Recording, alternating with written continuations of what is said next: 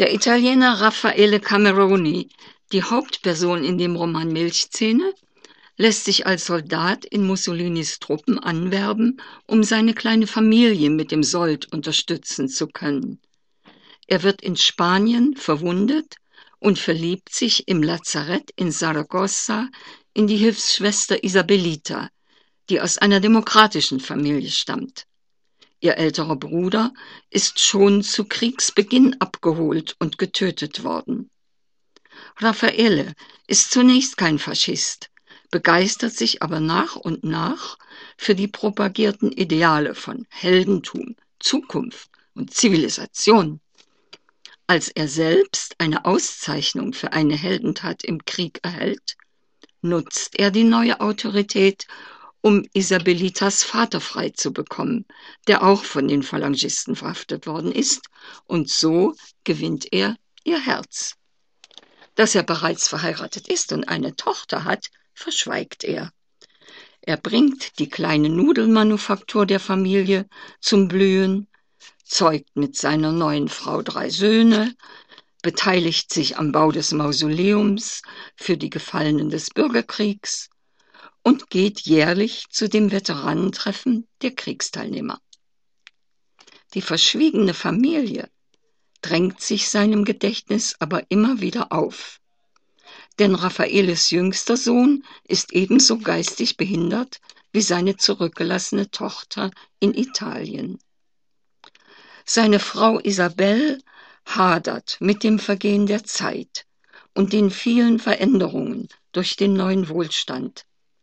Um etwas festzuhalten, das sich nicht verändert, bewahrt sie die Milchzähne ihrer Söhne in kleinen, erlesenen Schachteln auf. Als Raffaele diese Schachteln beim Umzug in eine größere Wohnung achtlos wegwirft, kommt es zum Bruch der Beziehung. Isabel verlässt ihn. Raphael, der älteste Sohn, der wie sein Vater heißt, entdeckt bei einem Italienaufenthalt die Wahrheit über seinen Vater. Er sinnt auf Rache. Er verbündet sich mit Regimegegnern und Anarchisten und übt Vergeltung auf verschiedene Weise, nicht nur an seinem Vater. Bei dem Mörder seines Onkels, des Bruders von Isabel, verübt er verschiedene Einbrüche ohne Diebstahl oder Zerstörung. Sie sollen nur verunsichern. Zur Jahresfeier der Faschisten lädt er die angebliche Witwe Cameroni aus Italien und seine Halbschwester ein, so dass der Vater mit ihnen konfrontiert wird. Der ist davon am Boden zerstört, auch wenn Isabel schon länger tot ist. Besonders erschüttert ist aber Albert, der mittlere Sohn, der ein erfolgreicher Unternehmer ist und eine eigene Familie hat. Er sagt sich von dem Vater los. Auch der geliebte Enkel Juan, der den Großvater früher gutwillig auf die Veteranentreffen begleitet hatte, will keinen Kontakt mehr mit ihm. Wie es aber doch noch zu einem versöhnlichen Ende kommt in dieser Familie, will ich hier nicht verraten. Die Schwiegertochter Elisa zieht folgendes Resümee über die ganze Situation. Elisa glaubte, dass zum größten Teil die faschistische Militanz ihres Schwiegervaters schuld an allem war. Es gab weder eine Ideologie noch ein politisches Credo, das nicht auf die kleinen Dinge im Leben Einfluss nahm.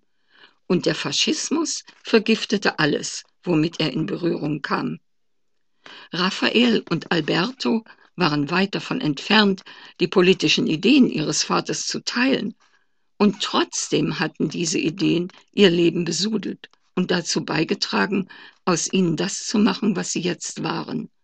Erwachsene Männer, die ihrem alten Vater mit der Wut von pubertierenden Söhnen begegneten.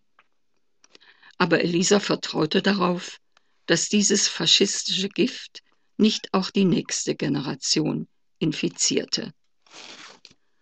Damit ist auch schon ein kleiner Eindruck vom Stil des Romans vermittelt, mehr beschreibend und berichtend als poetisch, aber durch die Vermittlung der Atmosphäre während und nach der Zeit der Diktatur sehr lesenswert.